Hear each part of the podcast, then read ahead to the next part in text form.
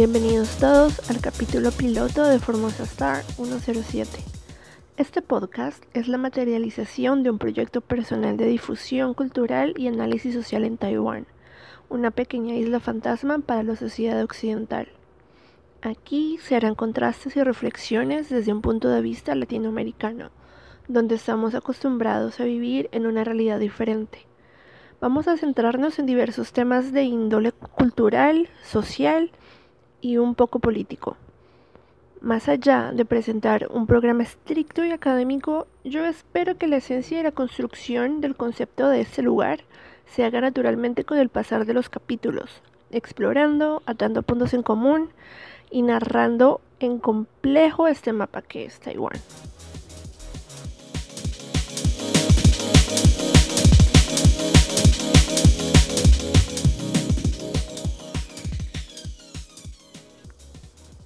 Bueno, empezar este podcast con un tema introductorio en el cual puede que ya estemos todos súper hartos de hablar, me refiero a la pandemia, pero puede darnos un borrador inicial de cómo una sociedad puede por sí misma, en contra de todo pronóstico, estar a la margen del virus e incluso tener crecimiento económico de 4 al 5% ya al final de 2020.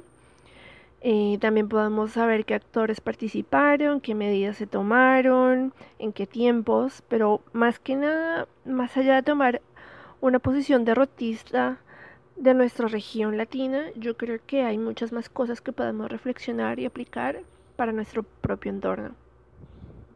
Hay tanto por abarcar que seguramente este primer tema termine dividido en dos otros episodios. Pero bueno, empecemos por lo primero y es conocer un poco del contexto general internacional de Taiwán. Como indiqué al inicio de este episodio, Podemos referirnos a Taiwán como una isla fantasma, pero ¿por qué? Podemos responder a esta pregunta con otra. Antes del 2020, ¿qué sabíamos sobre Taiwán? ¿Qué sabíamos que era el nombre de Taiwán? ¿Dónde hemos escuchado ese nombre antes? Bueno, yo recuerdo que durante mi niñez mmm, veía mucho la etiqueta Made in Taiwan o hecho en Taiwán en productos que usábamos en la casa y que progresivamente esa etiqueta fue desapareciendo y que fue reemplazada por el que todos conocemos, el Made in China. Después de eso, la idea de qué o dónde quedaba Taiwán creo que se desvaneció hasta que llegó el 2020. De repente aquel nombre empezaba a aparecer en medios reconocidos occidentales como el gran ejemplo de contención del virus. Sin embargo, el filtro occidental frente a lo que sucedía terminó por omitir ciertos aspectos que dieron terreno a ciertas especulaciones y reabrir el debate internacional que es Taiwán realmente. Bueno, regresando a lo que nos concierne, hay dos aspectos que para bien o para, o para mal a nivel internacional fueron clave para determinar la suerte del virus en la isla Primero que todo, mm, Taiwán no hace parte oficial de la ONU o de la OMS, los grandes estándares de la sociedad liberal de derecho en la que vivimos. Esto hace que la isla esté aislada para recibir información importante, establecer estrategias gubernamentales y sobre todo acceder a todos los beneficios económicos y sociales que ser parte de estos grupos implica. Esto a su vez se refleja en una gran eficiencia y poder estratégico por parte de la isla, ya que el estar aislado debe encontrar sus propios medios para mantener su economía, tecnología y valores sociales en constante progreso. La recolección y, y procesamiento de la información es meticulosa. Siempre se tienen medidas de prevención y las diferentes ramas del poder están coordinadas, así no pertenezcan a una misma división política.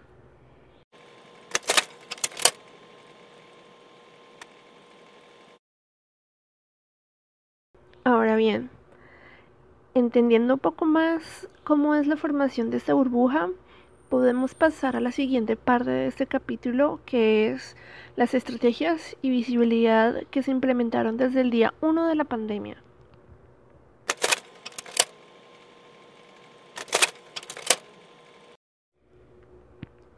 para Latinoamérica todo este infierno comenzó durante febrero o incluso inicios de marzo, pero recordemos que se debía a un efecto tipo ola que tardó un par de meses en llegar a nuestra región. El origen de esta ola desde la perspectiva taiwanesa se remonta al 31 de diciembre del 2019. ¿Y cómo es eso? Si la OMS y las noticias al respecto empezaron a llegar a mediados de enero de 2020 al resto del mundo. Bueno, eh, si recuerdan lo que comentaba en la sección anterior del episodio, donde la, la, isla había optimizado al máximo la búsqueda de información para su autoprotección y crecimiento, pues bien, las autoridades han creado departamentos internos específicos para esto que alimentan la información a los mismos ministerios y de allí ellos pueden tomar decisiones en cómo actuar.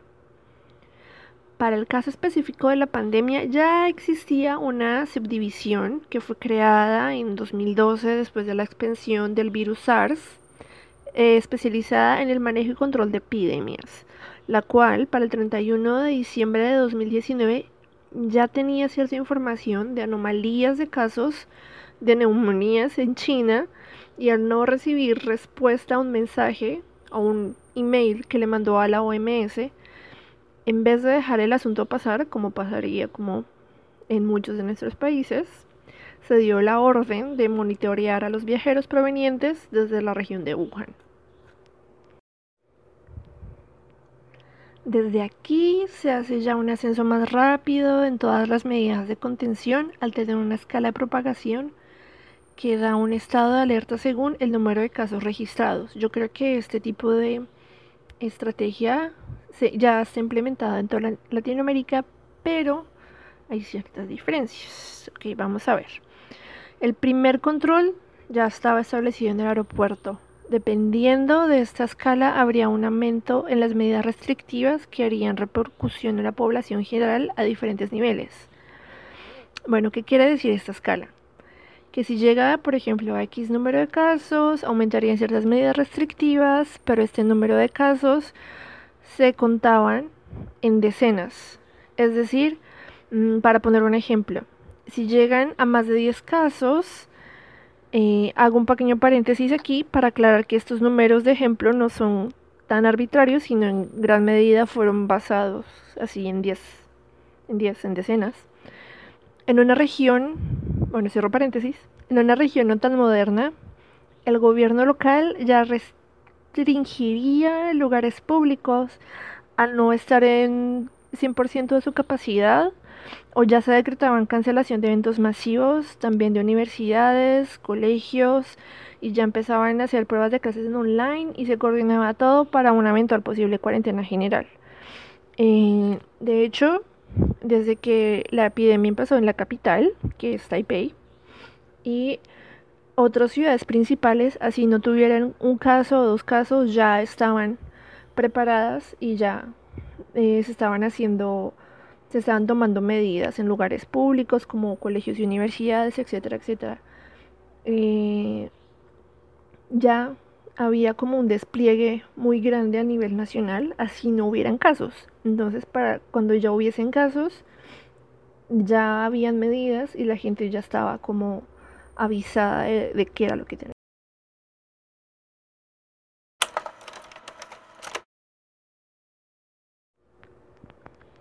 Bueno, de aquí vamos a pasar a las decisiones que a mí particularmente me parecen las más influyentes en todo este camino, que permanecen intactas hasta el día de hoy.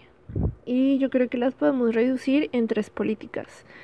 La primera sería la política de la cabeza al mando de la epidemia, segunda sería la política de la honestidad y la tercera la política de las redes sociales. Mm, a continuación analizaremos brevemente cada una y la contrastaremos con lo que en este caso concierne a mi país, que es con lo que yo estoy más familiarizada, que es Colombia, y que se puede ver también en alguna medida, ya sea mayor o menor, en las decisiones de los líderes de toda la, de la región latina. Entonces, vamos con la explicación.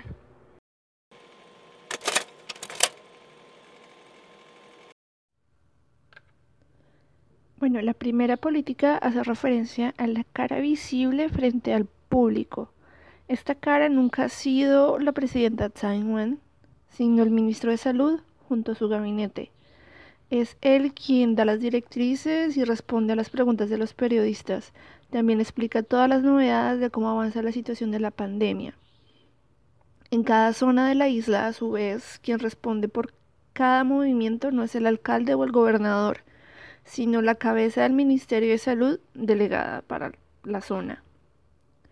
Siempre que hay casos locales, el ministerio arma una rueda de prensa diaria donde expone a detalle la situación, las causas, las repercusiones y finalmente responde las preguntas de los periodistas.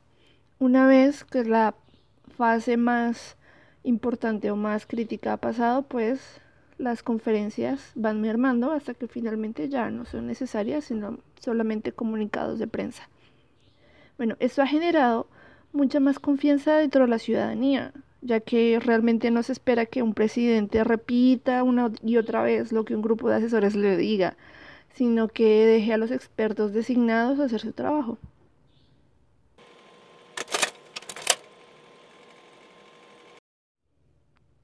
Bueno, la segunda política creo que es la más importante, la que más ha afectado la respuesta positiva frente al público general y es la de una total honestidad. Desde el caso número uno que llegó a la isla, el ministerio ha sido transparente en cada aspecto, sin importar si la noticia es buena o es mala. Si, incluso si las medidas son medio absurdas o no tienen el visto bueno de ciertos sectores como económicos o empresariales, se toman sin chistar. Cuando hay de pronto un caso que no se sabe de dónde viene o que es un poco turbia la situación, también el gobierno dice o el ministerio dice, pues se dice que no se sabe y ya. Si hay un nuevo foco de contagio que se está saliendo del control, como pasó, como pasó hace un par de meses, también se anuncia todo muy detalladamente junto a las medidas de precaución que se van a tomar. En la época donde había escasez general de tapabocas, que eso fue al inicio de la pandemia, junto como todos estos elementos desinfectantes, el gobierno tomó control de todo, de la venta, de la fabricación y la distribución de estos elementos, lo cual obviamente generó un descontento generalizado. Sin embargo, después de un par de semanas de que se implementó el, sistema de raciocinio de tapabocas y de alcohol y que la gente hacía colas larguísimas para obtener como sus eh, tapabocas semanales, la gente terminó entendiendo el porqué de las medidas y pues empezaron a ver como los resultados. Yo creo que esa honestidad fue reforzada especialmente con la implementación de castigos públicos a quienes no usaban los tapabocas, se saltaban la cuarentena obligatoria, que se, aún se sigue haciendo al llegar al aeropuerto de, de Taoyuan, y también a las personas que no respetan las normas de seguridad o que difunden fake news. Creo que la visibilidad de estos casos y el cumplimiento de las multas y las sanciones a la vista de todo público hace que la gente siga confiando cada vez más como en lo que el gobierno decide para, pues para la pandemia. Em, o si se implementaba, o si cada vez que se dice una nueva información o una propuesta nueva para hacer el control. La tercera regla o la tercera política es complemento directo de la segunda y tiene que ver con el uso de las redes sociales por parte del gobierno. Creo que esta es la más interesante acá. El equipo de comunicaciones del, del Ministerio de Salud está muy pegado al sentimiento general y está muy conectado con el lenguaje en redes. Obviamente sin perder como el tono de seriedad que se debería tener un ministerio. Todas las ruedas de prensa son transmitidas por televisión y asimismo por redes sociales en vivo, o sea, como eh, Facebook o YouTube. Y eh, a su vez, todo es simultáneo eh, durante, por otras plataformas como Twitter o por el mismo Facebook se hace la distribución de infogramas con comunicados muy detallados de lo que se está anunciando en la transmisión. ¿sí? También existe un canal de Line. Line es como el WhatsApp para nosotros, que es del ministerio, o sea, tienen como una cuentica, como alguien a la que tú añades, eh, que como amigo, pero es el ministerio, donde siempre todos los días hay actualizaciones. Em, otra herramienta que usan es el uso de un perro Shiva, que es como la mascota o como la mano derecha del ministro, así como lo han pintado. Eh, siempre el perrito es retratado como un pequeño meme que te va lanzando recordatorios así al azar de las medidas de seguridad, también le hicieron sus propios stickers para usar en las salas de chat y alguna que otra vez te manda un mensajito como una foto que deseándote buenos días, o sea, es una locura. Este perrito y con el carisma del ministro, pues que ya la gente le ha tomado mucho cariño, ha calado súper, súper fuerte en toda la reacción de la, del público general, ¿no? y hasta la gente les empieza a hacer fanarts o empiezan a compartir en los comentarios eh, oficiales del gobierno, la gente comparte fotos de sus propias mascotas para darle como aliento al ministro y al, y, al perrito Shiva. Es muy, muy, muy particular.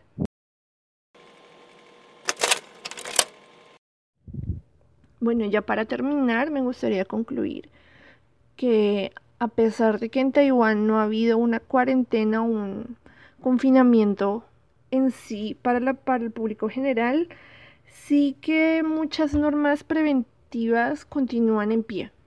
Y eh, debido a que los posibles focos de contagio eh, han hecho que estas medidas funcionen mucho más eficazmente, o sea, la cadena se corta, la cadena de contagio se corta muy, muy rápido es tan simple como que la gente se da cuenta de que todo ha funcionado desde el día uno. Se ven los resultados sí o sí.